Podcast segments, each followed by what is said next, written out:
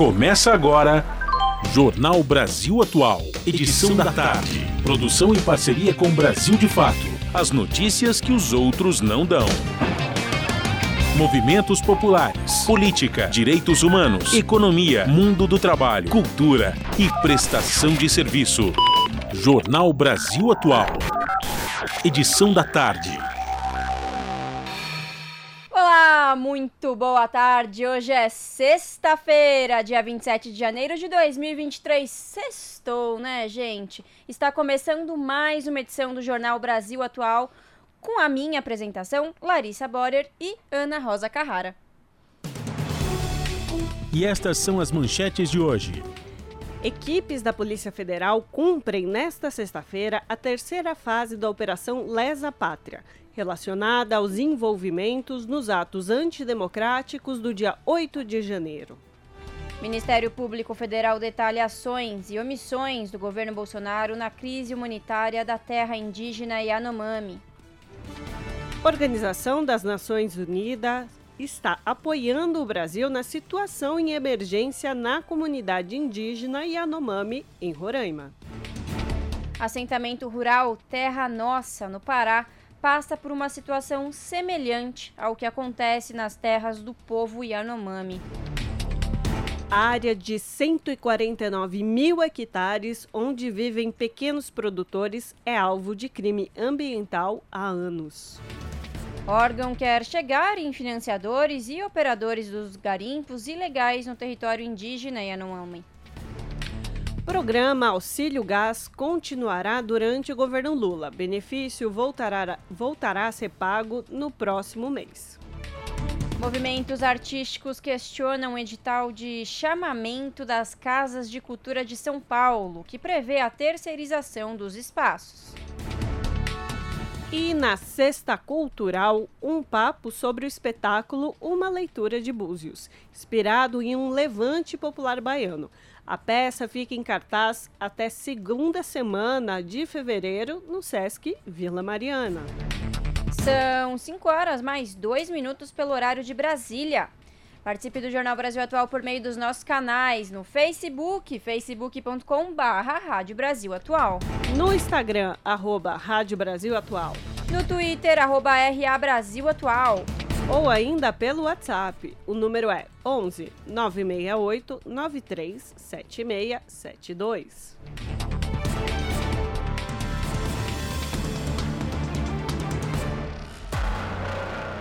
Você está ouvindo? Jornal Brasil Atual, edição da tarde. Uma parceria com Brasil de Fato. Na Rádio Brasil Atual. Tempo e temperatura. A capital paulista tem céu parcialmente nublado nesta tarde. Os termômetros marcam 24 graus agora. Durante a noite e a madrugada, o céu deve continuar encoberto, mas sem chuva. E a temperatura deve ficar na faixa dos 19 graus. Céu parcialmente nublado também no ABC, 23 graus neste momento. Para a noite e madrugada, a previsão é de céu encoberto, sem chuva e temperaturas próximas dos 20 graus. Mesma coisa em Mogi das Cruzes. A cidade tem céu parcialmente nublado e termômetros marcando 24 graus agora. Para a noite e madrugada, a previsão é de céu com muitas nuvens, mas não deve chover. A temperatura deve ficar na faixa dos 19 graus. Já Sorocaba, no interior, tem sol nesta tarde de sexta-feira. Os termômetros estão marcando 29 graus agora. A previsão para a noite e madrugada é de céu limpo e temperaturas próximas dos 21 graus. Não deve chover no período. Logo mais eu volto com a previsão do tempo para o final de semana. Na Rádio Brasil Atual. Está na hora de dar o serviço. E sobre o trânsito, É isso que vamos falar agora. No momento, são 41 quilômetros de lentidão pela cidade, segundo o site da CET. A pior região é a região oeste, com cerca de 18 quilômetros. A região leste é que está com mais tranquilidade na questão do congestionamento. São apenas 2 quilômetros de lentidão. Lembrando que o rodízio está ativo, então carros com final de placa 90 não podem circular no centro expandido da cidade. E Larissa, os transporte, transportes públicos, como estão? Bora lá, Ana. A situação do metrô, segundo o site, é de normalidade em todas as linhas. Olha, com o Fábio não dá pra fazer jornal, não. Ai, gente, nossa operadora aqui tá, tá difícil hoje. E vamos lá, Companhia Paulista de Trens Metropolitana, situação normal também. E o Fábio fica passando essa rasteira na gente, né, Larissa? É difícil, é difícil. É difícil, mas aí a gente vai falar agora sobre a situação das rodovias rodovia Anchieta e rodovia Imigrantes, com trânsito fluindo bem, sentido litoral e sentido capital paulista. Mande uma mensagem no WhatsApp. 96893 7 sete dois nove meia oito nove três sete meia sete dois. Você pode mandar o WhatsApp Você pode mandar pode mandar o WhatsApp E se você mandar um WhatsApp pra nós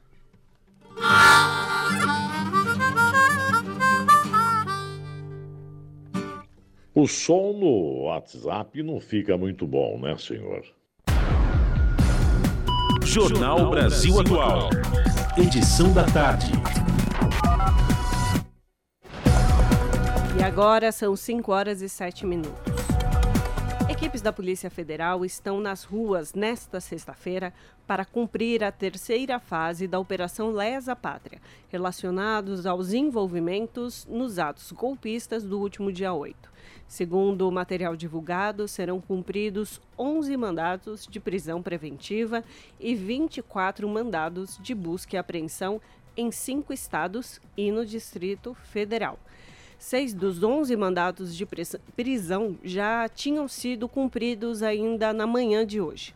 Os presos vão ficar detidos nos estados e devem prestar depoimento ainda nesta sexta-feira. Em Santa Catarina foi presa a idosa Maria de Fátima Mendonça Jacinto Souza. Ela foi flagrada em vídeo depredando os prédios públicos e antes já tinha sido presa por tráfico. A primeira fase da Operação Lesa Pátria foi deflagrada no último dia 20, com oito mandatos de prisão e 16 buscas e apreensões. Um dos alvos, no Rio, fugiu pela janela e até e, e continua foragido. São 5 horas mais 8 minutos. E um pacote que inclui uma proposta de emenda constitucional, uma medida provisória e dois projetos de lei foi apresentada pelo ministro da Justiça, Flávio Dino, ao presidente Luiz Inácio Lula da Silva para endurecer a legislação sobre crimes contra o Estado Democrático de Direito. Mais detalhes com Daniela Longuinho, da Rádio Nacional. O ministro da Justiça e Segurança Pública, Flávio Dino, apresentou nesta quinta-feira ao presidente Lula as propostas para endurecer a legislação sobre crimes contra o Estado Democrático de Direito. O pacote inclui uma proposta de emenda constitucional, uma medida provisória e dois projetos de lei. A PEC vai tratar sobre a criação de uma Guarda Nacional permanente em substituição à Força Nacional que atua em missões temporárias. A ideia é que a guarda fique responsável pela proteção de prédios públicos federais em Brasília e atue em operações especiais em terras indígenas, áreas de fronteira, unidades de conservação e apoio à segurança dos estados. Já a medida provisória vai tratar das mudanças legais para criminalizar condutas na internet que configurem a prática de atentado contra o Estado Democrático de Direito, com a responsabilização de plataformas na internet que não derrubem publicações terroristas e antidemocráticas. O governo também deve propor um projeto de lei que aumenta a pena para quem organizar e financiar atos golpistas e antidemocráticos. A medida ainda deve tipificar novos crimes, como o de atentado à vida dos presidentes dos três poderes. E o segundo projeto propõe agilizar a perda de bens para quem participa de crimes contra Estado Democrático de Direito, pessoas físicas e empresas. Com informações da Agência Brasil, da Rádio Nacional em Brasília, Daniela Longuinho. 17 horas 10 minutos. Indiciamento de ofensor de Zanin pode indicar mudança na forma como justiça age, diz o advogado. Empresário Luiz Carlos Baceto Júnior gravou vídeo com ameaças e ofensas a Cristiano Zanin. As informações com Felipe Mendes, do Brasil de Fato. A Polícia Civil do Distrito Federal determinou indiciamento por três crimes do homem que gravou o vídeo ofendendo o advogado do presidente Lula, Cristiano Zanin. Identificado como Luiz Carlos Baceto Júnior, o agressor vai responder por ameaça, injúria e incitação ao crime. O episódio aconteceu no último dia 11 no aeroporto de Brasília. Na ocasião, Zanin escovava os dentes quando Baceto iniciou uma gravação de vídeo com ofensas a ele. O material viralizou nas redes sociais. Vagabundo. Aqui, ó. Do meu ladinho aqui, ó. Como pode, né? O cara se corromper tanto assim, ó. Olha que vagabundo aqui, ó. Hein, safado? Olha aqui, ó, pra câmera aqui, ó. Dá um, dá um tchauzinho aqui, ó. Safado. Vontade de meter a mão na orelha de um cara desse. Olha. Olha aqui, ó. Safado. Tem vergonha não? Tem vergonha pelo seu país? Safado. Bom que você anda na rua assim, ó Olha pra cá, ô safado. Tinha que tomar um pau de todo mundo que tá andando na rua. O indiciamento de Luiz Carlos Baceto Júnior foi formalizado na última quarta-feira, dia 25. A informação foi divulgada inicialmente pela coluna de Anselmo Góes do jornal O Globo. O jornalista destacou que no dia das ofensas ao advogado de Lula, o empresário passou pelo terminal de Brasília para tomar um voo com destino a Miami, nos Estados Unidos. De acordo com o um especialista consultado pelo Brasil de Fato, esse tipo de crime pode acarretar em penas dos mais diversos tipos entre elas a entrega do passaporte, compensação financeira, limitação de deslocamentos ou até impossibilidade de posse em eventual concurso público. Da Rádio Brasil de Fato, com informações de Brasília, Felipe Mendes. Você está ouvindo? Jornal Brasil Atual, edição da tarde. Uma parceria com Brasil de Fato. 5 horas mais 12 minutos. MPF detalha ações e omissões do governo Bolsonaro na crise humanitária da terra indígena Yanomami. Omissão foi generalizada e se espalhou pela FUNAI, IBAMA, Exército e Secretaria Especial de Saúde Indígena, diz Ministério Público Federal. As informações com Daniel Lamiro, do Brasil de Fato.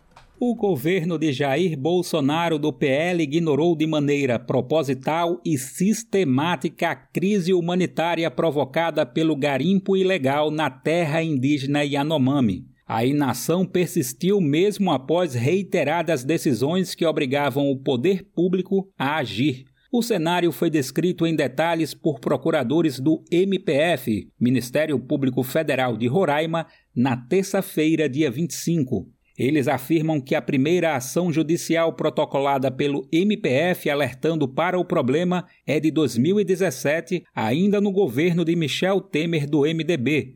Bolsonaro assumiu em 2019 e a FUNAI só começou a instalar bases de proteção nos pontos mais críticos do garimpo depois de uma decisão da Justiça Federal. Mesmo assim, a base do rio Uiraricoera um dos epicentros do garimpo, ficou de fora.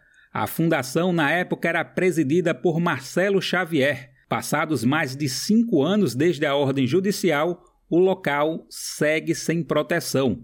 A situação foi confirmada pelo procurador Alisson Marugal, do MPF de Roraima. E ali há uma livre circulação é, dos garimpeiros naquele, naquele rio. É, é, é, um, é um ponto bastante problemático da terra Yanomami, porque é onde fica o, garimpo mais violento, né, com presença de membros de facções é, criminosas, e a falta de, de, da presença do Estado naquele local né, faz com que o garimpo tenha livre acesso ao território e às comunidades indígenas. Diante da resistência da FUNAI em implementar a base no Uiraricoera, a Justiça determinou em 2021 uma multa diária contra a fundação.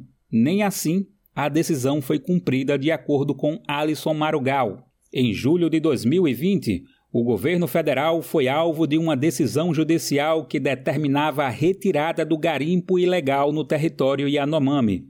Nas palavras de Marugal, a gestão Bolsonaro apresentou uma resistência muito grande para cumprir a medida.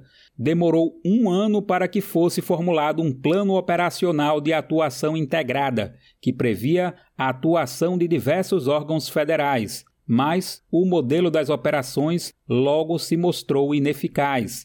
Após a incursão das forças federais nos territórios, os garimpeiros logo se reorganizavam, como lembra Marugal. Mas todos sabiam ali que o modelo de operações proposto pelo Ministério da Justiça, com base em ciclos operacionais, seria inefetivo por diversas razões. Operações feitas para não funcionar, operações muito rápidas, de 5, 10 dias, com pouco, com pouco efetivo, com pouca logística, atuando apenas em alguns pontos do território, não de maneira é, global. Àquela altura, o MPF estimava 421 pontos de mineração ilegal. As operações atuaram apenas em nove delas. Ainda em novembro de 2021, o então vice-presidente Hamilton Mourão afirmou a jornalistas que a solução para o problema se daria apenas com a regularização do garimpo em terras indígenas. Ele considerou inflada a estimativa da quantidade de garimpeiros no território. Mourão, que presidia o Conselho da Amazônia Legal, disse que o número girava em torno de 3.000 a 3.500 mineradores clandestinos. Já para o MPF, o número considerado mais razoável é de 20 mil. Alisson Marugal afirma que em 2022 houve um aumento na tensão da atuação garimpeira nós identificamos essa massiva invasão garimpeira do território Yanomami.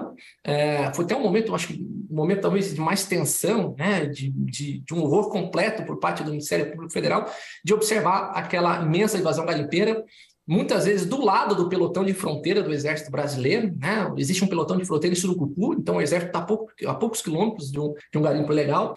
Marugal acrescentou que os Yanomamis nunca foram favorecidos pelo exército e que o Ibama chegou a vetar operações que poderiam ter colocado fim ao garimpo ilegal. Outro ponto destacado pelos procuradores do MPF de Roraima foi o corte da alimentação e desrespeito às tradições Yanomami.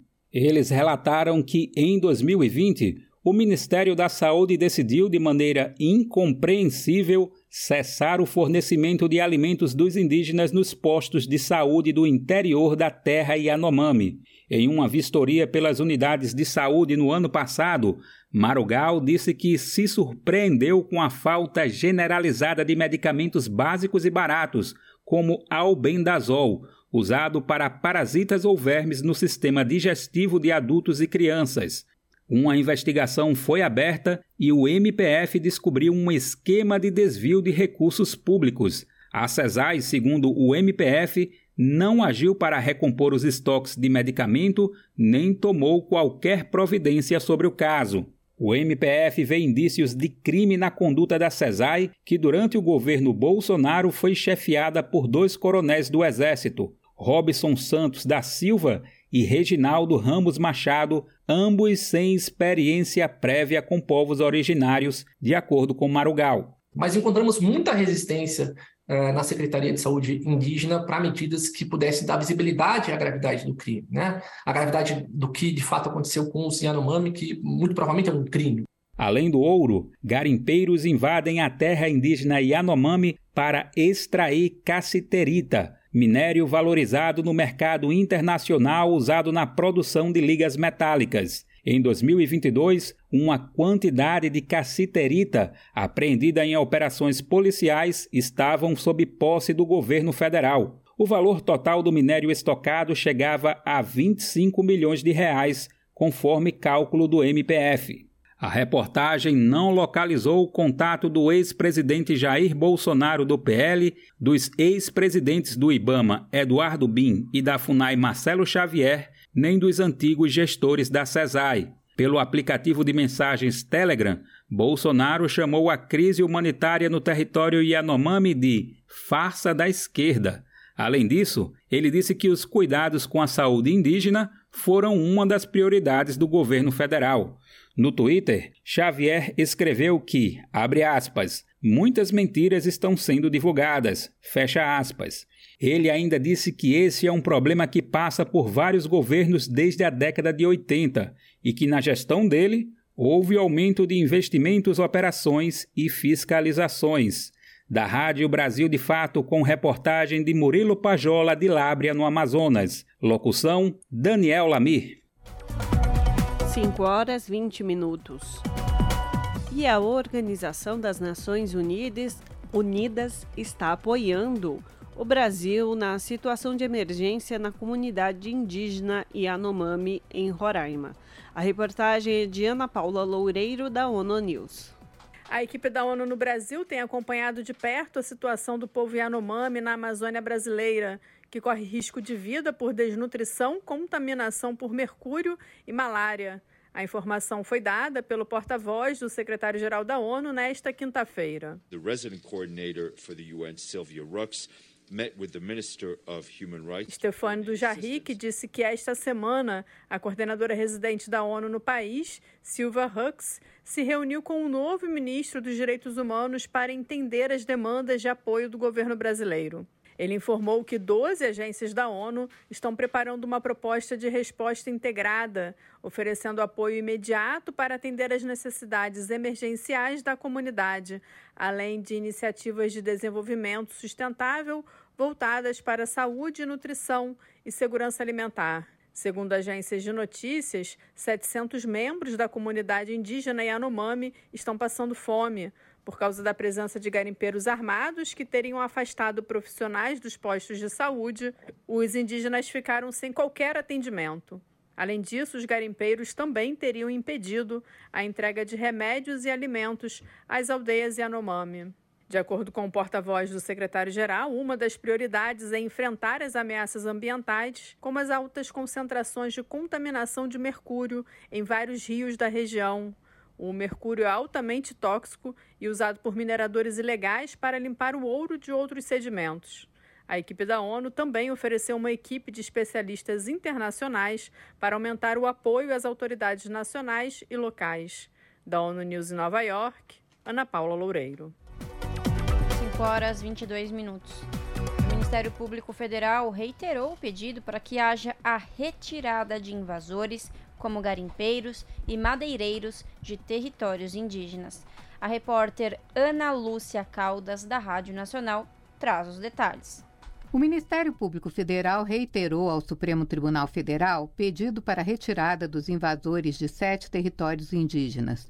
São ocupantes ilegais, madeireiros e garimpeiros. A manifestação foi enviada ao ministro Luiz Roberto Barroso, relator da ação que, em 2021, determinou a retirada de invasores dessas terras. A subprocuradora Eliana Pérez Torelli afirma que a divulgação de imagens da desnutrição dos Yanomami se soma à situação de descumprimento de decisões do STF que determinaram a retirada desses poceiros dos territórios Caripuna, Urueuauau, Caiapó, Araribóia, Munduruku e Trincheira Bacajá. Aliás, Ainda sobre o povo Yanomami, o Supremo informou que foram detectados indícios de descumprimento de determinações da Corte e do envio de informações falsas. Segundo o tribunal, após a identificação dos responsáveis, haverá processo para punição. A situação dos Yanomami é acompanhada pelo STF desde 2020. Durante o governo de Jair Bolsonaro, foram abertos dois processos que tratam da proteção dos indígenas. um contra a Covid-19 e esse sobre a retirada de invasores desses sete territórios.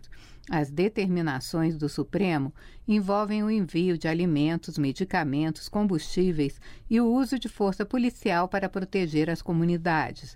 Ainda de acordo com a Corte, as medidas adotadas pelo governo anterior não seguiram o planejamento aprovado pelo STF e ocorreram com deficiências. Conforme os dados dos processos, o governo teria realizado ciclos de operações de repressão ao garimpo ilegal na terra Yanomami. A crise que afeta as comunidades da terra indígena Yanomami levou o governo federal a decretar emergência em saúde pública de importância nacional para combate à desassistência sanitária dos povos que vivem na região. Com informações da Agência Brasil, da Rádio Nacional de Brasília, Ana Lúcia Caldas. 5 horas 25 minutos. Cacique Marcos Chucuru, liderança nacional dos povos originários, será assessor especial do Ministério dos Povos Indígenas. Segundo o cacique, a FUNAI está com um déficit de 1.500 servidores. Mais informações com Daniel Lamir, do Brasil de Fato. O presidente Luiz Inácio Lula da Silva, do PT, criou o Ministério dos Povos Indígenas, chefiado por Sônia Guajajara. Além disso, o comando da FUNAI, Fundação Nacional dos Povos Indígenas, ficou com Joênia Wapichana, confirmando o apoio do governo federal à causa indígena. Agora o movimento se organiza para ocupar a administração pública enquanto se prepara para brigar por estrutura e orçamento. O cacique Marcos Chucuru, uma das principais lideranças indígenas do país, será assessor do Ministério dos Povos Indígenas. Ele estima que o déficit de servidores da FUNAI pode chegar a 1.500 cargos. Em entrevista ao Brasil de Fato, o cacique afirmou que há um desmonte no setor. É, sempre houve um desmonte na política indigenista nesse país.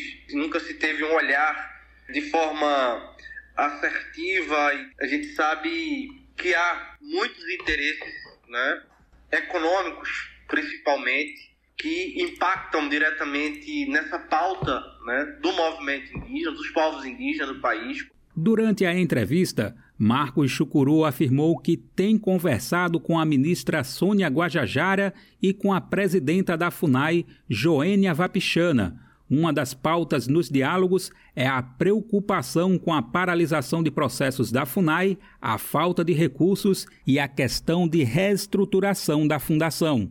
Então é preciso que a FUNAI ela tenha um olhar bastante é, cuidadoso por parte do, do, governo, né? Possamos trabalhar orçamento, que possamos trabalhar é, a força de trabalho, dar as condições para essa força de trabalho, para que essa missão ela possa seguir firmemente na, na sua missão institucional, que é demarcar, homologar, desintrusar né, e proteger os territórios indígenas. Na última segunda-feira, dia 23, o governo federal anunciou a dispensa de 43 chefes regionais e nacionais da FUNAI. Marcos Chucuru afirmou que o órgão priorizará a nomeação de indígenas para os cargos, com critérios estabelecidos pelo próprio movimento. O cacique também celebrou o gesto de Lula, que foi à terra indígena Yanomami, em Roraima, observar de perto o agravamento do estado de saúde de milhares de indígenas que sofrem com malária e desnutrição grave. Entendemos que há uma reação e que há um grupo e que há um sistema articulado também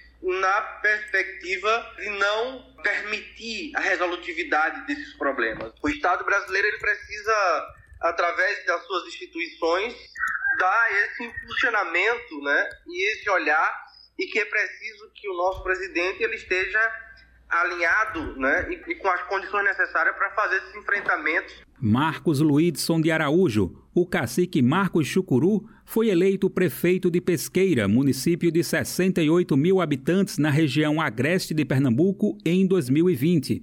Seria o primeiro indígena a comandar uma prefeitura no Nordeste. No entanto, foi barrado pela lei da ficha limpa, que o impediu de tomar posse. O cacique tem uma condenação por crime contra o patrimônio privado por um incêndio que ele supostamente teria cometido contra uma residência em 2003, num contexto de conflito agrário. Marcos negou ter participado do ato, mas acabou condenado em todas as instâncias. O Tribunal Eleitoral Superior cassou sua chapa e impediu que ele governasse o município, que foi submetido a nova eleição em outubro de 2022. Embora já tenha sido anunciado na função de assessor especial do Ministério dos Povos Originários, Marcos Chucuru ainda aguarda a nomeação para o cargo do Recife, da Rádio Brasil de Fato, com reportagem de Igor Carvalho. Locução: Daniel Lamir. 5 horas 30 minutos. E o assentamento rural Terra Nossa, no Pará, passa por uma situação semelhante ao que acontece nas terras do povo Yanomami. A área de 149 mil hectares, onde vivem pequenos produtores, é alvo de crimes ambientais há anos. Grilagem e extração ilegal de madeira também prejudicam outras comunidades no norte do país. O assentamento rural Terra Nossa, no Pará, passa por uma situação semelhante ao que acontece nas terras do povo Yanomami. É o que mostra uma pesquisa da organização não governamental Human Rights Watch. A área de 149 mil hectares, onde vivem pequenos produtores, é alvo de crimes ambientais há anos. Como conta a pesquisadora da Human Rights Watch, Andréa Carvalho. E tem um outro lado aí, que é a violência associada a esses ataques ao território. Então, a gente documentou é, uma série de ameaças e também é, moradores nos relataram que eles acreditam que pessoas envolvidas nesses crimes mataram ao menos quatro pessoas desde 2018. Então, tem também esse reflexo ali de, de impactos psicológicos. Escutamos de moradores que, que temem sair de casa, até para ir num atendimento médico. É um contexto, um clima de, de medo, de intimidação mesmo. O relatório inclui depoimentos de testemunhas que denunciam a atuação de criminosos que fazem queimadas dentro do assentamento, devastando a reserva florestal. Dessa maneira, toda a comunidade perde parte do sustento, que sobrevive da extração de castanhas. De acordo com a pesquisadora Andréa Carvalho, as ações das redes criminosas não são isoladas e ocorrem ao longo da floresta amazônica. Essa realidade no Terra Nossa ela não é isolada ela na verdade reflete uma dinâmica de, de um contexto de, de, destruição ambiental e de violência que ocorre com algumas diferenças é, em diversas regiões da Amazônia. Né? Então, acho que o que a gente está assistindo agora é, com os Yanomamis tem muito disso, né? a omissão do governo, é, o abandono de, de, diversas políticas públicas e a atuação ali de redes criminosas mesmo envolvidas no garimpo ilegal. Nos últimos quatro anos, o bioma da Amazônia teve uma redução de 35 mil quilômetros quadrados, de acordo com o Instituto Amazon, que monitora o desmatamento da floresta amazônica a partir de imagens por satélites. Em 2022, o desmatamento foi o maior dos últimos 15 anos, e o número de queimadas foi o maior desde 2010. Na última quarta-feira, representantes da Human Rights Watch reuniram-se com o ministro do Desenvolvimento Agrário, Paulo Teixeira, e fizeram recomendações para a proteção da floresta e seus povos. Com supervisão de Raquel Mariano, da Rádio Nacional em Brasília, Eduardo Cupertino.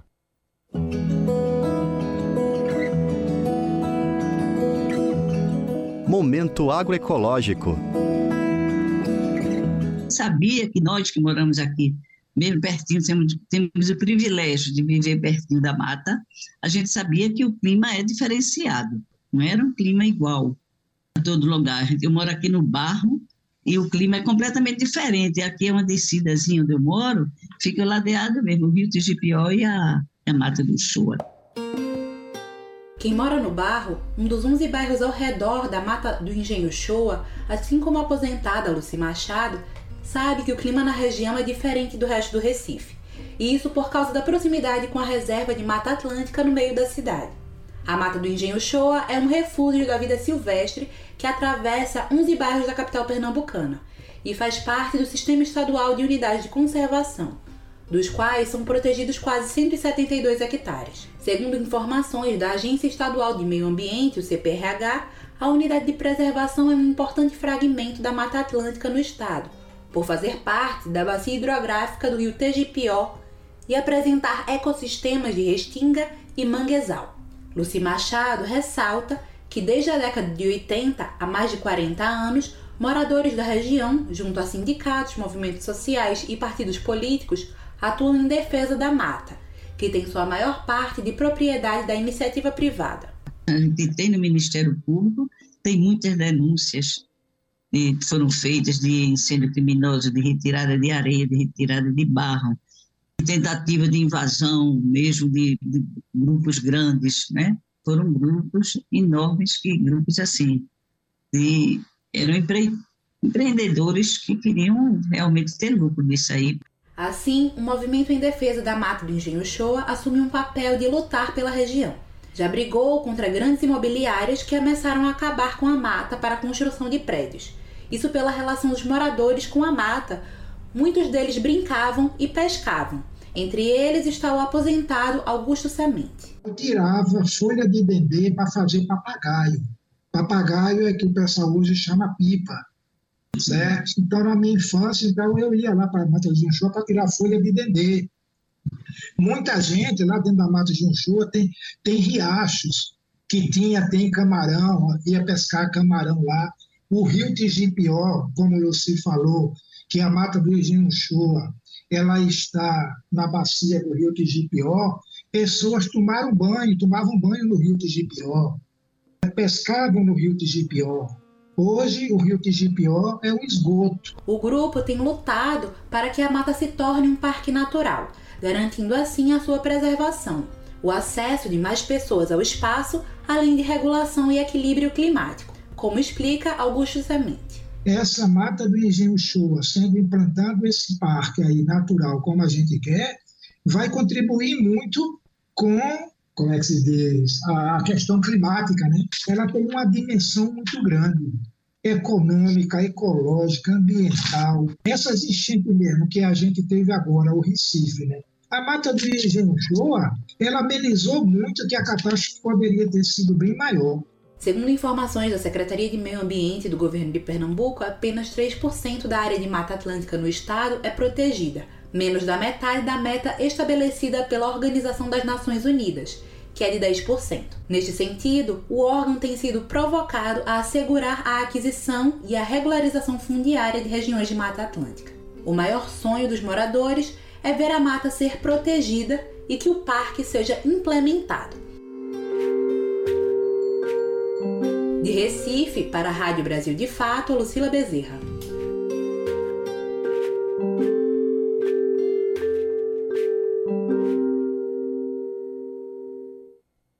As notícias que os outros não dão. Jornal Brasil Atual. Edição da tarde. Uma parceria com Brasil de Fato. Custo de vida, emprego e desemprego, cesta básica, tarifas públicas, salário mínimo. Agora, na Brasil Atual, a análise do DIEESE. E vamos falar com Fausto Augusto Júnior, diretor técnico do DIEESE, Departamento Intersindical de Estatística e Estudos Socioeconômicos. Fausto fala sobre o relatório da Organização das Nações Unidas, rebaixando em 1,9% a previsão de crescimento global, o menor índice na década. Segundo ele, os principais fenômenos para a desaceleração são a guerra na Ucrânia e o aumento da inflação nos Estados Unidos, com fortes reflexos sobre combustíveis e cadeias produtivas. Vamos ouvir. De alguma forma, o relatório vai de encontro ao que o Banco Mundial e o próprio FMI já tinha tratado em relação à queda aí do crescimento global. E aí a queda do crescimento global está diretamente vinculado, de um lado, à própria guerra da Ucrânia, né? a guerra da Ucrânia tem trazido questões energéticas, principalmente para a Europa, é, tem impactado o preço, principalmente o preço aí de combustíveis, tudo vinculado aí à questão do gás, é, e de alguma forma também interfere nas cadeias de fornecimento. A gente está vendo os problemas na China, em especial de duas ordens, né? De um lado ainda a questão da Covid, de outro a questão é, da própria reorganização que a China vem promovendo no seu processo de verticalização da economia, e a gente também está assistindo os problemas aí inflacionários nos Estados Unidos, que levou o Banco Central a aumentar a taxa de juros. Só que há um aumento da taxa de juros nos Estados Unidos, na verdade, levou um conjunto aí é, de medidas vinculadas à elevação da, da, da, das taxas de juros no mundo e em relação ao próprio Brasil. É, com tudo isso, você puxa o freio da economia global e de alguma forma você vai impactar principalmente os países em desenvolvimento, uma vez que no caso dos países em desenvolvimento, não crescimento significa rápido empobrecimento. Então nós temos dilemas bastante grandes para 2023 e que de alguma forma estão vinculadas aí a um cenário pós-pandemia, que você vai assistir um crescimento maior, principalmente vinculado à questão da própria retomada né, do, do, do, das, das, atividades pós-pandemia, é, mas agora a gente está enfrentando os chamados dilemas do próprio século XXI. E aí o maior deles, não a maior dúvida, que é a questão da guerra da Ucrânia.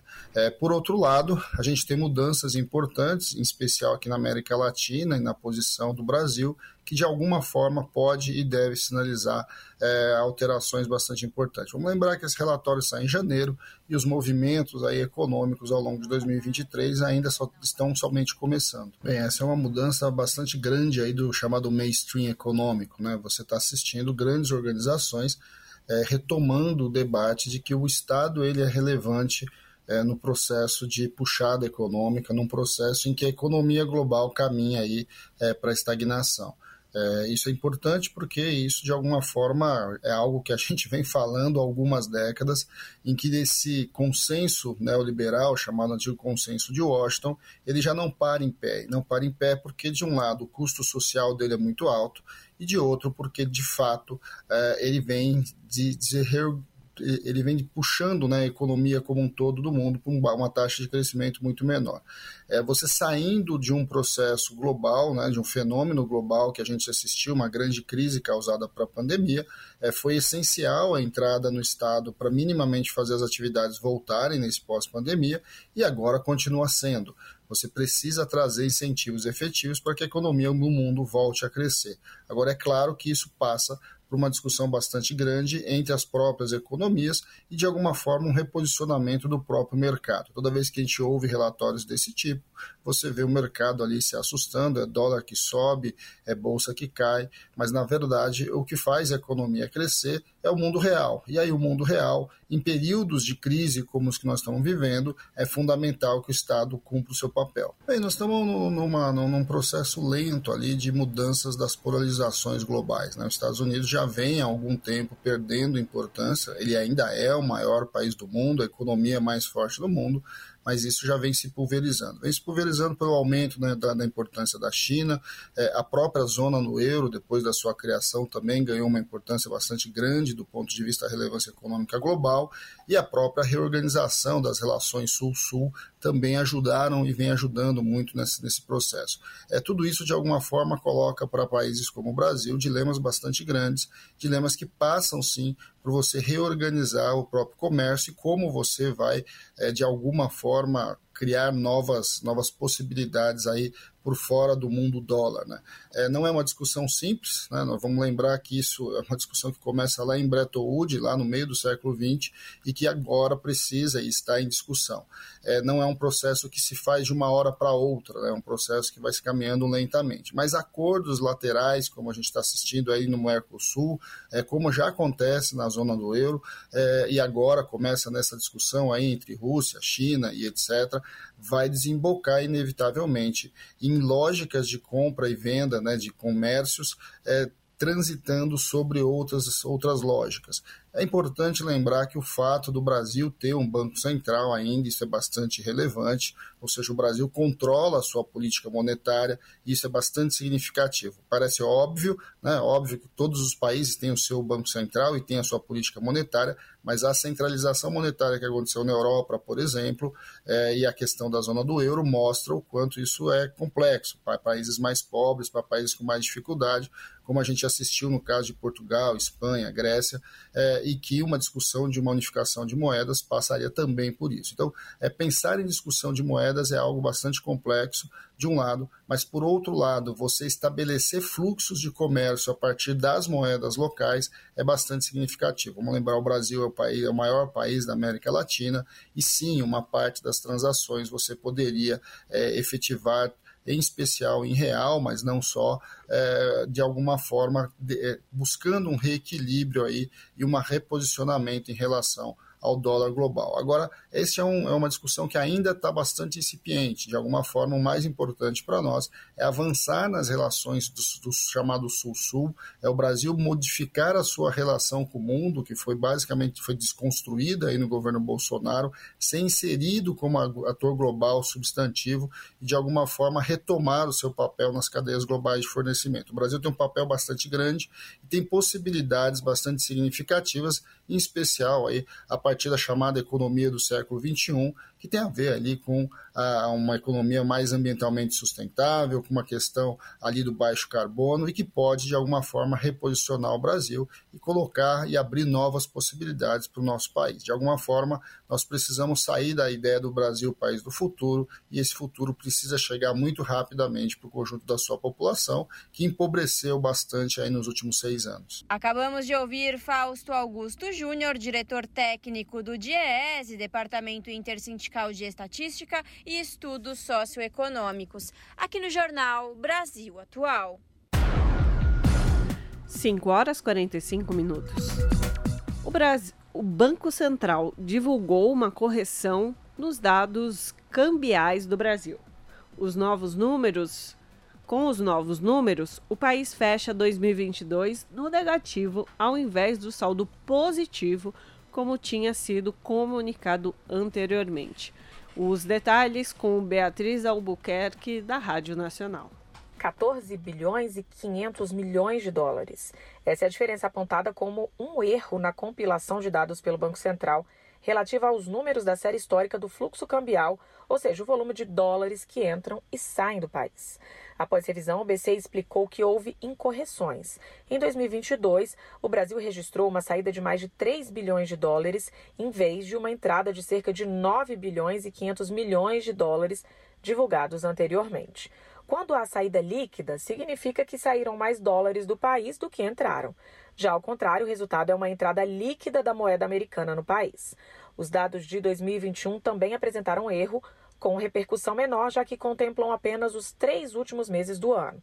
A diferença nesse caso foi de 1,7 bilhão de dólares. Já em 2022, o erro gerou um buraco de quase 13 bilhões de dólares. Em vídeo publicado nas redes sociais, Fernando Rocha, chefe do Departamento de Estatísticas do Bacen, pede desculpas pela falha. Porque nós cometemos um erro na compilação desses dados, erro pelo qual nós pedimos desculpas. De acordo com a nossa política de revisão de estatística, nós identificamos esse erro, fomos apurar as suas causas, levantamos as causas, revimos os procedimentos, corrigimos, levantamos novamente os dados, validamos os dados.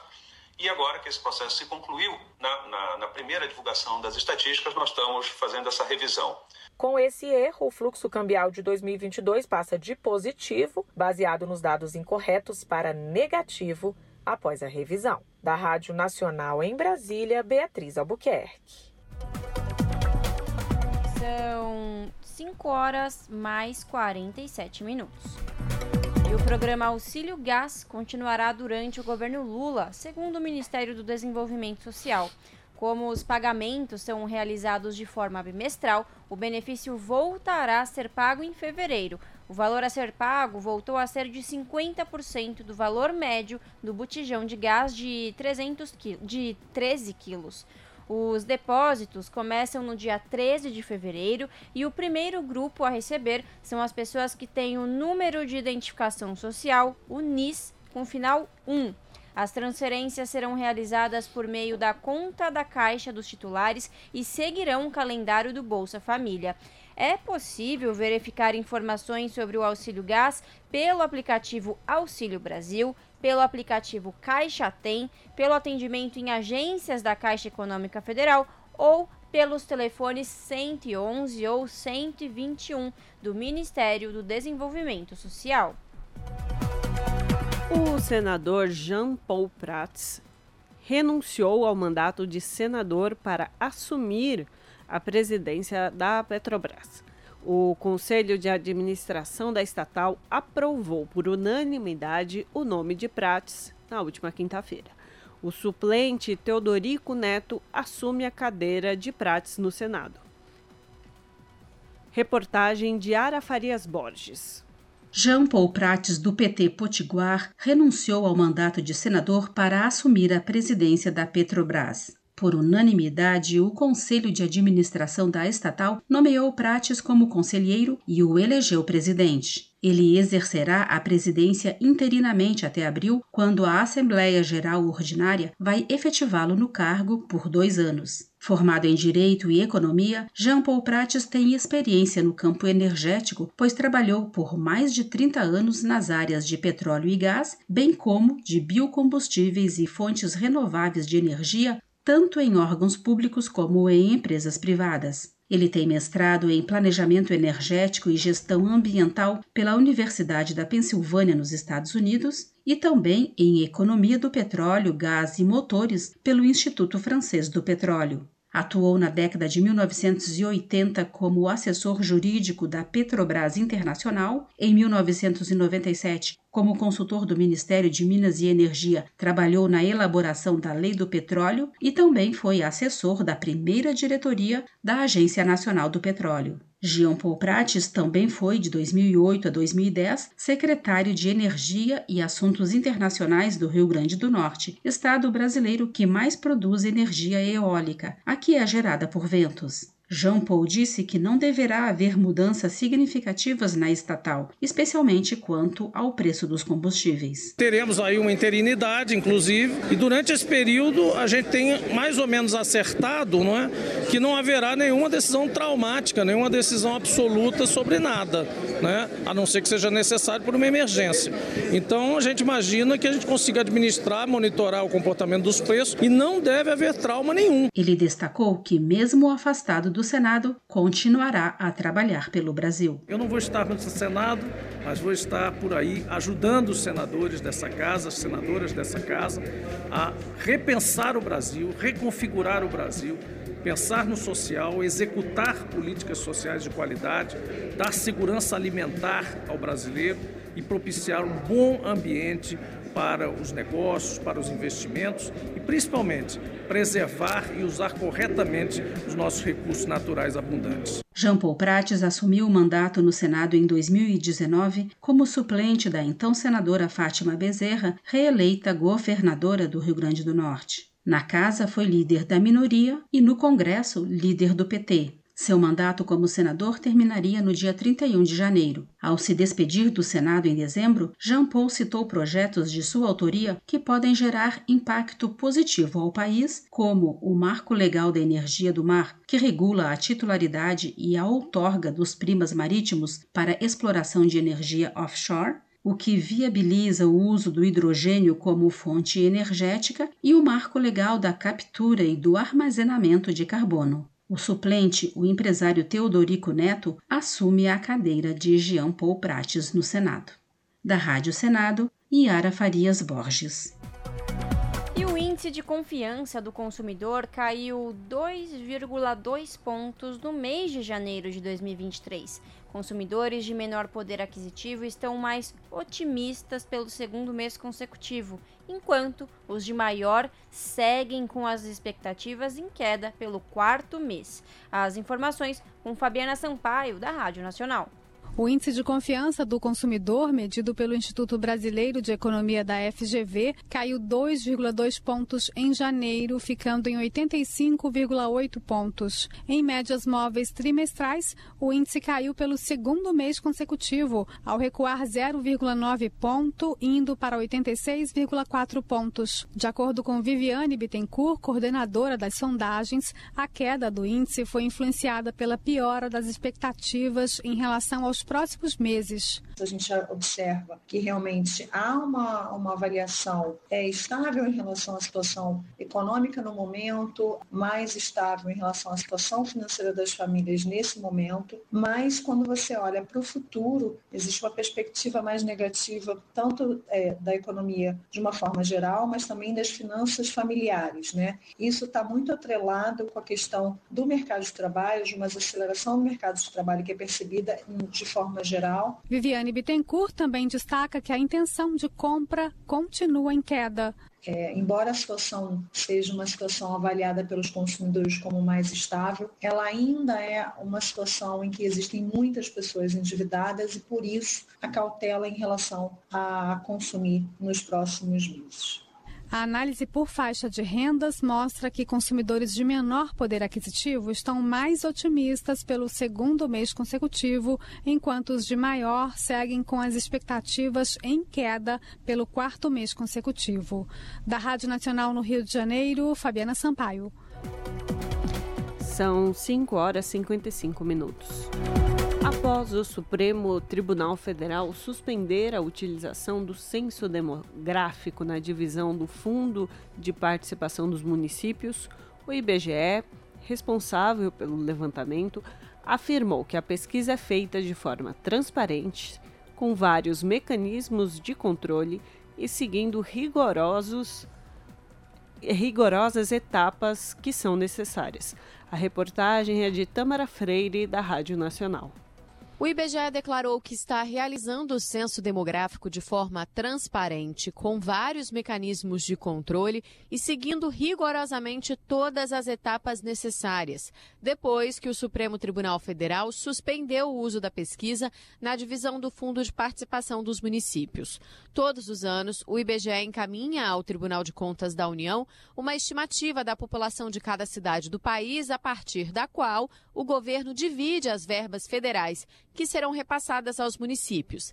Mas, no final do ano passado, o Instituto decidiu enviar uma prévia estimada do censo, iniciado em agosto de 2022 e que ainda não foi finalizado. No entanto, de acordo com essa contagem, cerca de 700 municípios deveriam receber uma fatia menor, com prejuízo somado de 3 bilhões de reais, o que motivou uma ação do Partido Comunista do Brasil, acolhida por uma liminar do ministro Ricardo Lewandowski.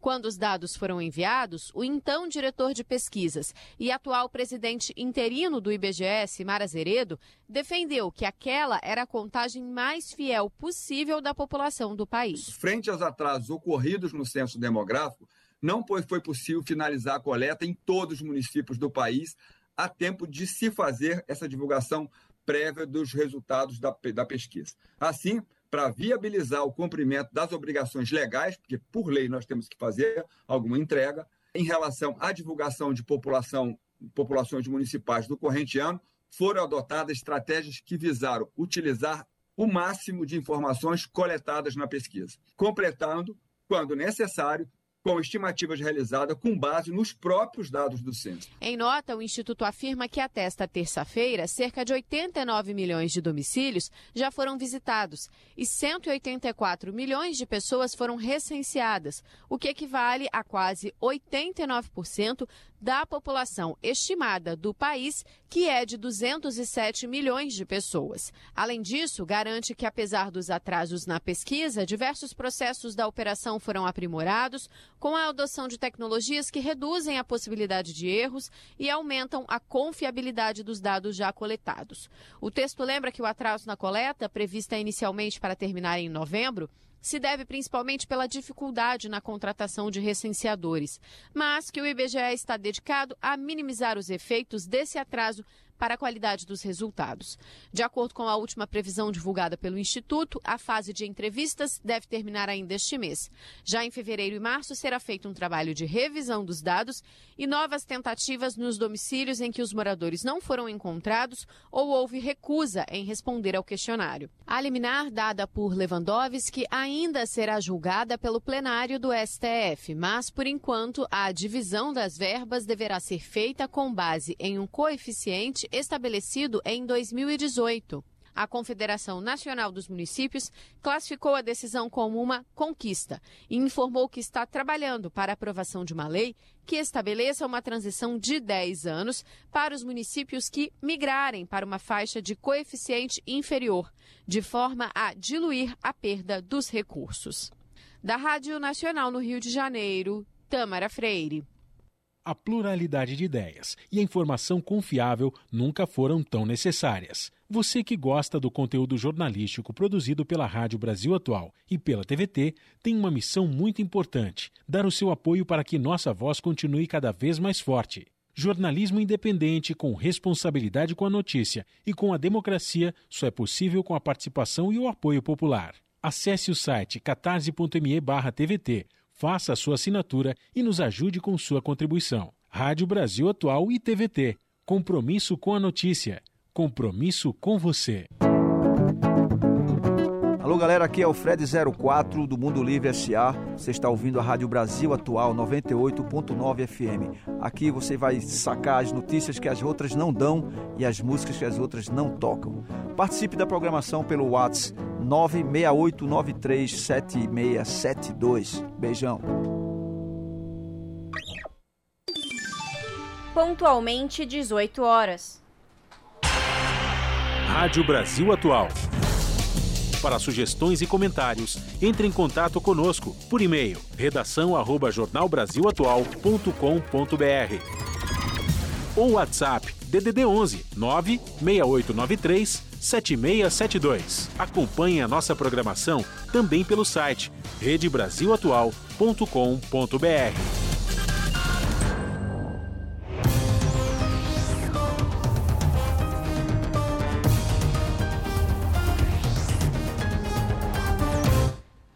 E chegou o momento de fazer conexão com a redação do seu jornal para saber quais são os destaques da edição desta sexta-feira. Lembrando que o seu jornal começa logo mais às 19 horas na TVT, canal digital 44.1 ou pelo canal do YouTube, youtube.com/tvt, com a apresentadora Ana Flávia Quitério. Ana, boa noite. Quais os destaques desta sexta? Olá, Lares e Ana, uma excelente noite a vocês e a todos os ouvintes da Rádio Brasil Atual. Sexta-feira, dia de delícia, né? Logo mais, grande parte das pessoas vão estar sextando, voltando do trabalho, né? Quem está nos, quem está nos escutando agora. E hoje a minha sexta-feira é diferente, afinal de contas, segunda-feira ninguém perguntou, mas eu estou respondendo, né? Estarei de férias, então tem um gostinho diferente aqui na minha cesta. Mas antes de entrar de férias, de sextar, tem o seu jornal com muitas notícias e informações, então vamos aos destaques. O governo irá retomar o programa Mais Médicos, praticamente destruído no governo Bolsonaro, que aproveitou a onda de críticas corporativistas de parte das associações médicas.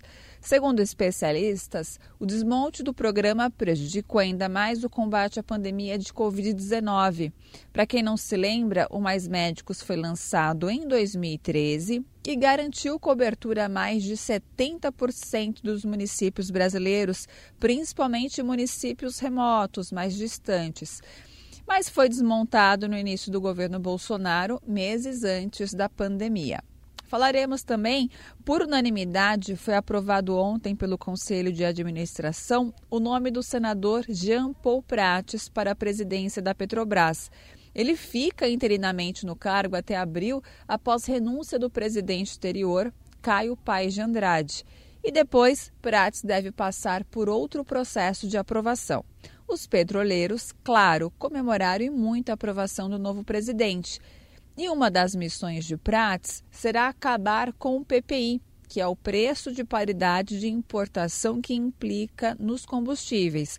Essa política ela vincula o valor dos combustíveis à variação do dólar, do petróleo no mercado internacional e dos preços de derivados do exterior. E como a maior parte da gasolina, do diesel e do gás são nacionais, não faz sentido né, gente cobrar tudo em dólar. Bom, esses foram os destaques da edição de hoje aqui do seu jornal. Mas notícias, mais notícias e informações vocês acompanham pontualmente às sete da noite comigo no seu jornal. Bom programa, Ana Lares. Beijão grande para todo mundo e eu tenho encontro marcado com todos vocês, hein? Pontualmente às sete da noite. Beijo grande, até lá. Jornal Brasil Atual, edição da tarde. Uma parceria com Brasil de Fato. 5 horas, perdão, 6 horas 3 minutos. O Ministério da Saúde divulgou nesta quinta-feira o calendário de vacinação contra a Covid-19 para este ano. A primeira etapa, os grupos prioritários serão vacinados com reforço de imunizante bivalente da Pfizer. Confira mais detalhes na reportagem de Júlia Pereira. O plano de vacinação contra a Covid-19 para este ano terá início no dia 27 de fevereiro conforme divulgado nesta quinta-feira pelo Ministério da Saúde. Na primeira etapa, pessoas do grupo de risco, como idosos e imunocomprometidas, que foram vacinadas com pelo menos duas doses da vacina, vão receber o reforço bivalente da Pfizer. A meta, segundo o Ministério, é vacinar 90% dessa população. Conforme explica o médico sanitarista e ex-presidente da Anvisa, Gonzalo Vecina, a novidade agora é que a dose bivalente oferece proteção contra a cepa original do coronavírus e contra a Omicron e as outras subvariantes. É uma vacina de RNA mensageiro que protege contra os vírus originais e contra a variante Omicron em todas as suas formas de expressão, né? A BA1, a BA2, a BA4, a BA5, a XBB 1.5. É a grande vantagem da bivalente é ela proteger especificamente contra a Omicron. É, o conjunto das vacinas continua protegendo, até onde a gente tem conhecimento, contra doença grave e morte.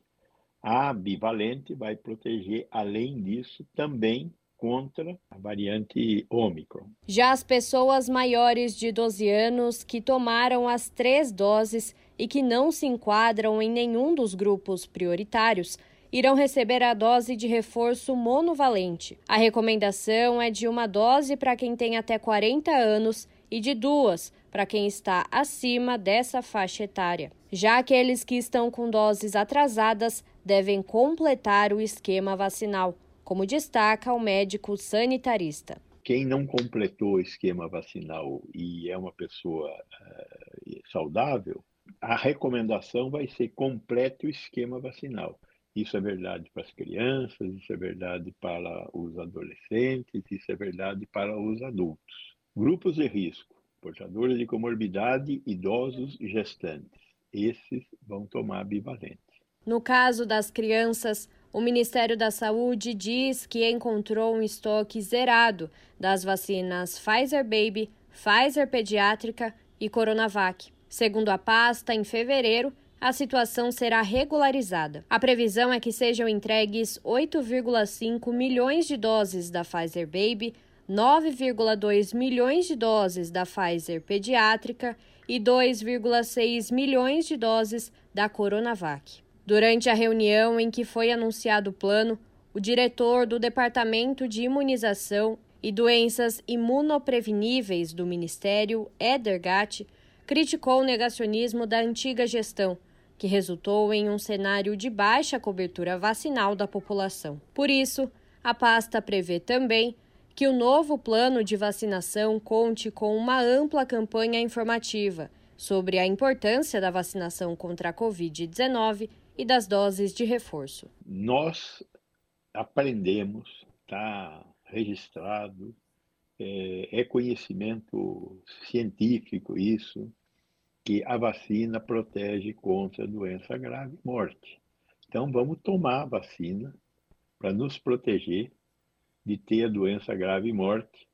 E enquanto nós não temos uma quantidade suficiente de vacinas é, bivalentes, e continuarmos tendo a Coronavac, a AstraZeneca, a Pfizer inicial, a Janssen, nós vamos usar essas vacinas que tivermos em estoque. Acabados os estoques, o Ministério da Saúde deverá passar a comprar apenas a bivalente. Não tem, não há por que mais produzir ou comprar vacinas que protegem contra as outras variantes e não contra a Omicron, que é a variante dominante, pelo visto, quando isso acabar, se um dia acabar, vai acabar com a variante Omicron presente.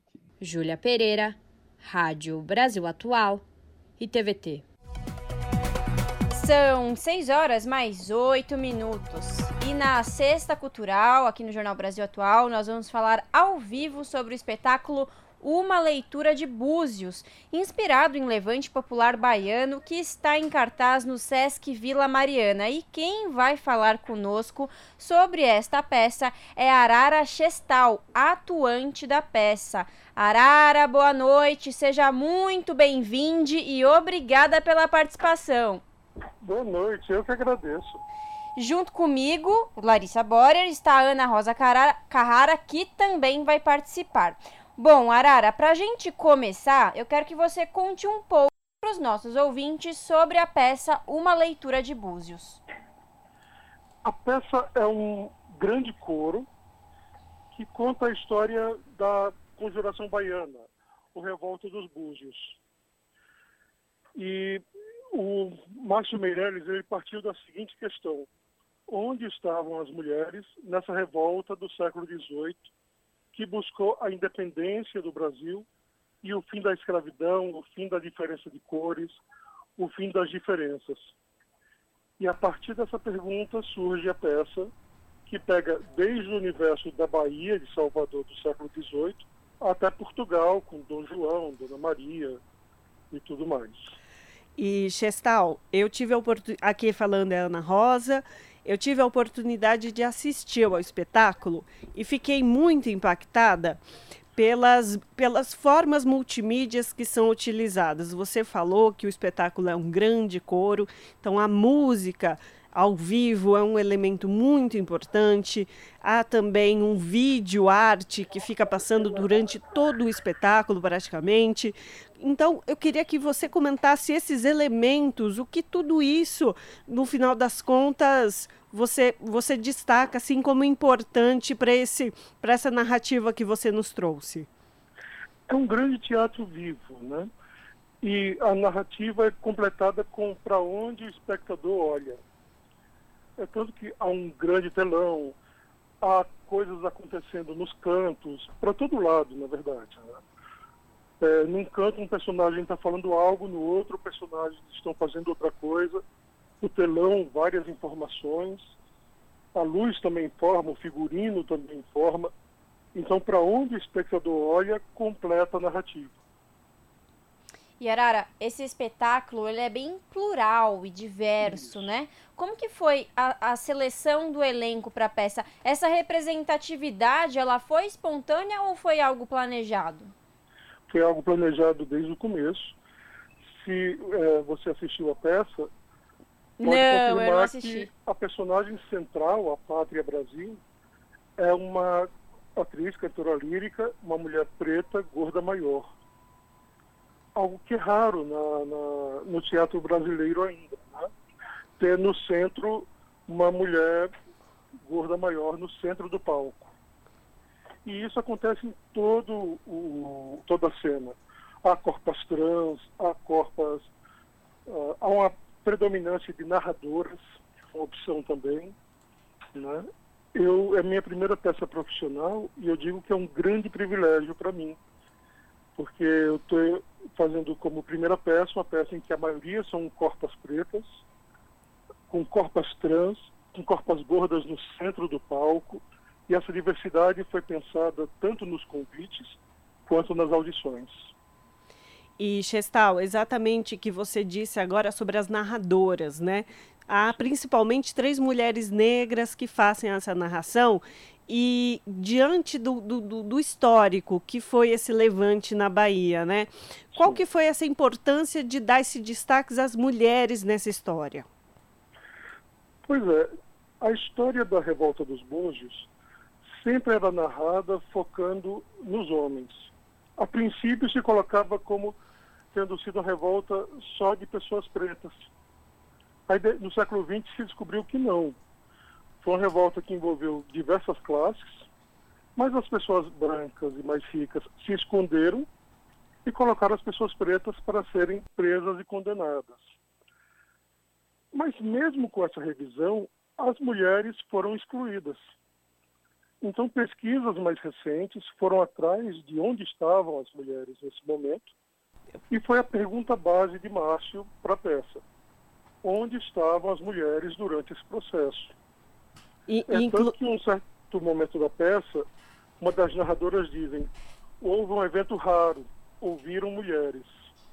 E, inclusive, o texto é de uma mulher de lá da Bahia, não é isso mesmo? Isso, Mônica Santana, maravilhosa, de uma precisão inacreditável. Cada detalhe ali narra. Por exemplo, a Torre da Corte, não é à toa que está Dona Maria e Dom Rodrigo com Dom João no meio. Que nesse período Dom João estava entre conservadores e liberais, que são representados por esses dois personagens. Tudo em cena ali representa alguma coisa que ela aplicou no texto. E Arara, agora para deixar o pessoal ainda mais curioso, né? O que que o, quem vai ver a peça, né? O que, que as pessoas podem esperar desse espetáculo? Primeiro se emocionar desde a abertura da cortina. Assim que abre a cortina, quando ouve a voz de Virginia Rodrigues, todo mundo se emociona muito. E isso é uma coisa que acontece durante toda a peça. A peça é toda apresentada no alto ela é muito impactante, muito emocionante e ela mostra a guerra não como algo triste para baixo, ela coloca a luta como um ato de dança, com sorriso, com força. Por isso que tem no agradecimento final, aí já não é mais a história, então não é spoiler. Por isso no agradecimento final, nós todos dançamos e cantamos que o amanhã enviou pássaros para ontem, né? fazendo uma referência a Exu, que está presente durante a peça inteira. É isso. Bom, Araraca, vamos de serviço. A peça fica em cartaz até dia 12 de fevereiro, né? Quais isso, são 12... os dias e horários de apresentação? Fica até 12 de fevereiro, quinta a domingo, quinta a sábado às 9, domingo às 18 a peça dura mais ou menos uma hora e quarenta, então não é tão longa, dá para ir tranquilo. É isso. Ingressos pelo site do SESC, né? Tanto pelo site do SESC como diretamente nas unidades. Perfeito. É isso, Arara. Muito obrigada pela participação e até uma próxima. Eu que agradeço, até uma próxima. Conversamos com Arara Chestal, atuante da peça Uma Leitura de Búzios, inspirado em Levante Popular Baiano, que está em cartaz no Sesc Vila Mariana, aqui no jornal Brasil Atual. Você está ouvindo? Jornal Brasil Atual, edição da tarde. Uma parceria com Brasil de Fato. 6 horas 16 mi minutos. Proposta que cria Sistema Nacional de Educação está pronta para análise do plenário. Os detalhes com a repórter Paula Bitar. Uma das propostas que podem ser votadas pelo plenário da Câmara neste primeiro semestre de 2023 é a que cria o Sistema Nacional de Educação. Projeto sobre o assunto veio do Senado e a ele foram anexadas outras quatro propostas. O tema está sendo analisado em regime de urgência na Câmara, o que significa que não precisa passar pelo crivo das comissões, pode ir direto à votação pelo plenário.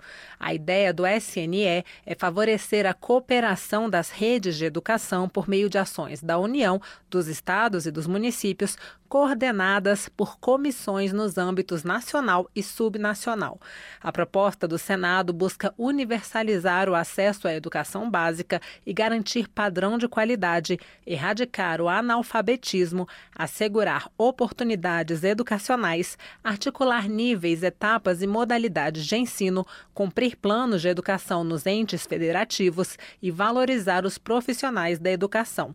A referência para o valor mínimo a ser investido em educação básica será o custo aluno qualidade. Autora de uma das propostas que tratam do tema, a deputada professora Dorinha Seabra Rezende, do União do Tocantins, compara o sistema ao SUS e explica um pouco mais a ideia. O Sistema Nacional ele vai organizar todo o processo educacional realizado pelos municípios, pelos estados e pela União com instâncias de deliberação, ou seja, onde vai ser pactuado entre município, Estado e a União, como garantir a educação básica, qual e como será o financiamento, como é que os sistemas vão se apoiar, como é que uma escola pode ser utilizada por estados e municípios e, acima de tudo, como garantir o direito de aprender e como a educação pode funcionar e vai funcionar de uma maneira orgânica. O deputado Idilvan Alencar, do PDT do Ceará, relator da proposta de professora Dorinha, acredita que o texto será votado logo. O Brasil é uma federação mais complexa, do centro de autonomia. Precisa cooperar para que a educação tenha bom resultado. A minha expectativa é votar no primeiro semestre deste ano. Já foi aprovado no Senado, o relatório está pronto, poucas modificações, a gente tem um texto mais ou menos consensual, para votar no plenário da Câmara Federal. Eu acho que é muito importante acontecer quanto antes. O SNE foi previsto no atual Plano Nacional de Educação e, pela legislação, deveria ter sido implantado em 2016. Da Rádio Câmara, de Brasília, Paula Bitar. Você está ouvindo?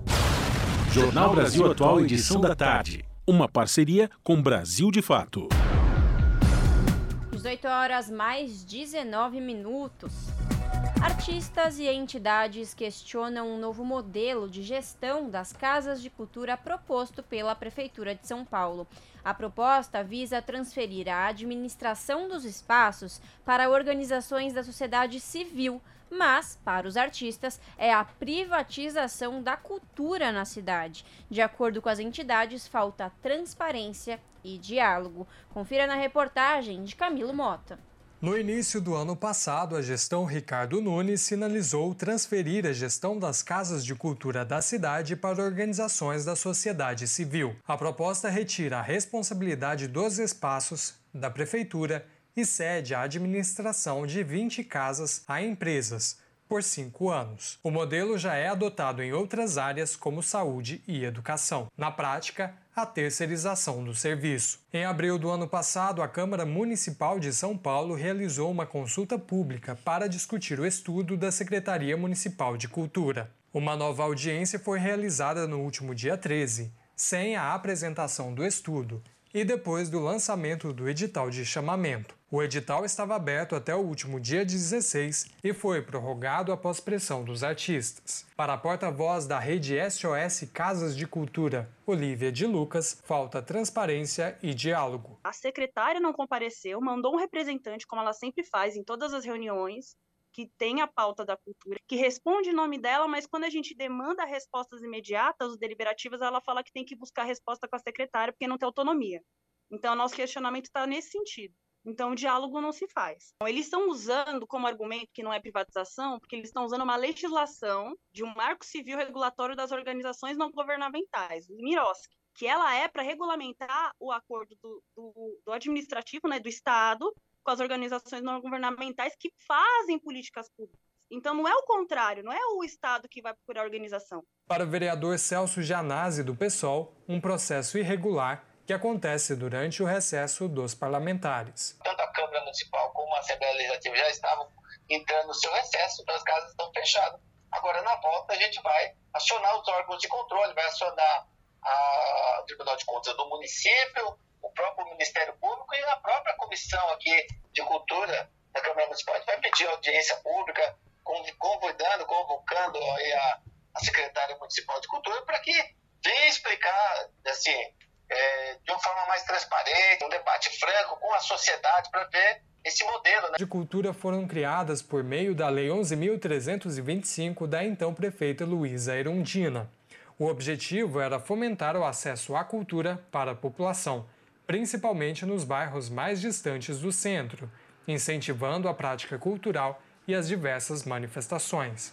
Mas o modelo de compartilhamento da gestão pode colocar em xeque as oportunidades culturais e a garantia da permanência dos artistas que trabalham nesses espaços. O professor da rede municipal e mestre em estudos comparados de literatura de língua portuguesa da Universidade de São Paulo, Márcio Vidal, afirma que é o escasseamento do serviço público. A terceirização de todos os serviços públicos, né? e no caso especial da cultura, que já sofre com o menor orçamento da cidade, as casas de cultura que foram conquistas populares, históricas nos bairros, é, estavam sem funcionários. A prefeitura não tem setor fiscaliza.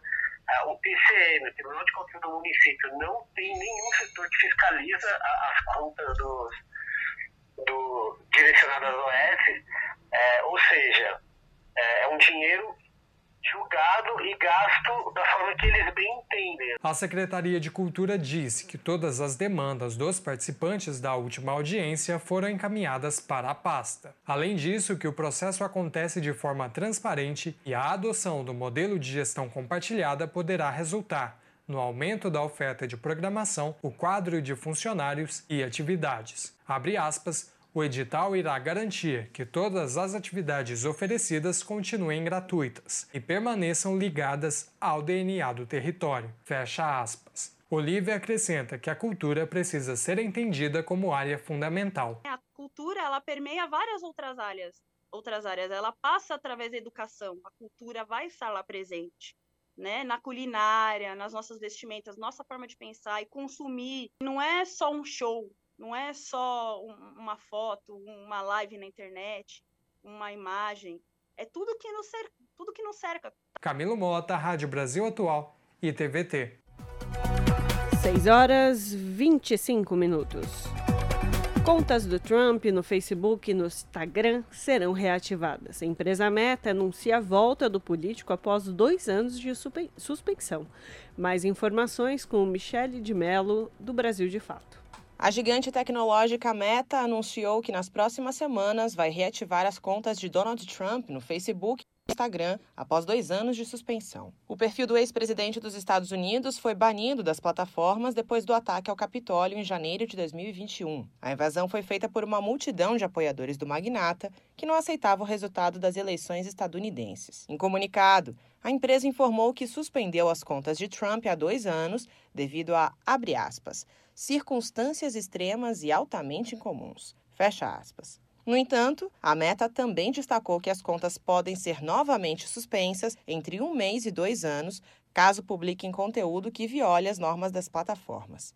Além disso, a companhia disse que terá como alvo todos os conteúdos capazes de criarem um risco semelhante ao ocorrido antes da invasão do Capitólio. O mesmo vale para postagens que tenham o objetivo de deslegitimar uma eleição, entre outras publicações que atentem contra a democracia. A restauração das contas pode dar um impulso a Trump, que anunciou em novembro que pretende concorrer novamente à Casa Branca em 2024. Ele tem mais de 34 milhões de seguidores no Facebook e 23 milhões de seguidores no Instagram. As duas plataformas são consideradas fundamentais para a divulgação política e arrecadação de fundos. Trump reagiu ao anúncio da meta por meio de sua própria plataforma, a Trust Social. Em mensagem, ele afirmou que o Facebook perdeu dinheiro após suspender suas contas. O ex-presidente norte-americano afirmou ainda que esse tipo de proibição nunca mais deveria acontecer com um presidente em exercício. De São Paulo, da Rádio Brasil de Fato, com reportagem da Deutsche Welle. Locução: Michele de Mello. Se você gosta do nosso jornalismo independente e quer rever nossas entrevistas e reportagens, acesse o canal da Rádio Brasil Atual no YouTube. Nosso endereço é youtube.com/barra Rádio Brasil Atual. Ajude a nossa voz ser cada vez mais forte e ir cada vez mais longe. Inscreva-se em nossos canais, curta e compartilhe o conteúdo Rádio Brasil Atual e TVT. Rádio Brasil Atual e TVT. Compromisso com a notícia compromisso com a democracia, compromisso com você. Na Rádio Brasil Atual, tempo e temperatura. A previsão para o final de semana é de chuva em São Paulo. Na capital, o sábado e o domingo terão sol entre nuvens pela manhã e pancadas de chuva à tarde e à noite. Para amanhã, a máxima será de 30 e a mínima de 19 graus. E para o domingo, máxima de 28 e mínima de 19 graus. No ABC, o final de semana será parecido. A previsão para os dois dias é de sol entre nuvens pela manhã e de pancadas de chuva à tarde e à noite. No sábado, a temperatura vai oscilar entre os 28 e os 18 graus, e no domingo, entre 26 e 19 graus. A previsão do tempo para o final de semana em Mogi das Cruzes se repete. Os dois dias terão sol com muitas nuvens pela manhã e pancadas de chuva à tarde e à noite. A máxima será de 29 e a mínima de 18 graus no sábado. E no domingo, máxima de 27 e mínima de 19 graus. E em Sorocaba, no interior do estado, o final de semana será parecido.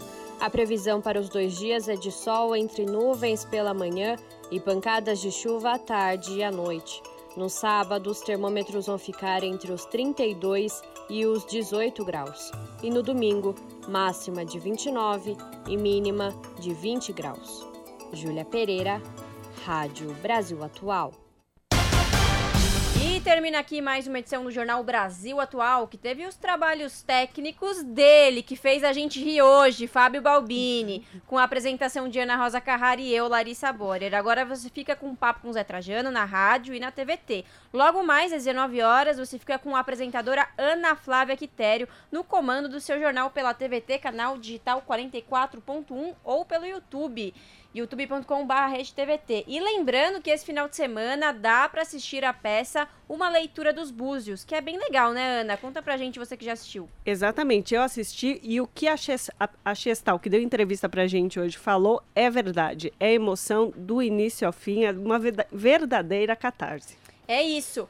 Gente, bom final de semana e na segunda-feira estamos de volta. Tchau!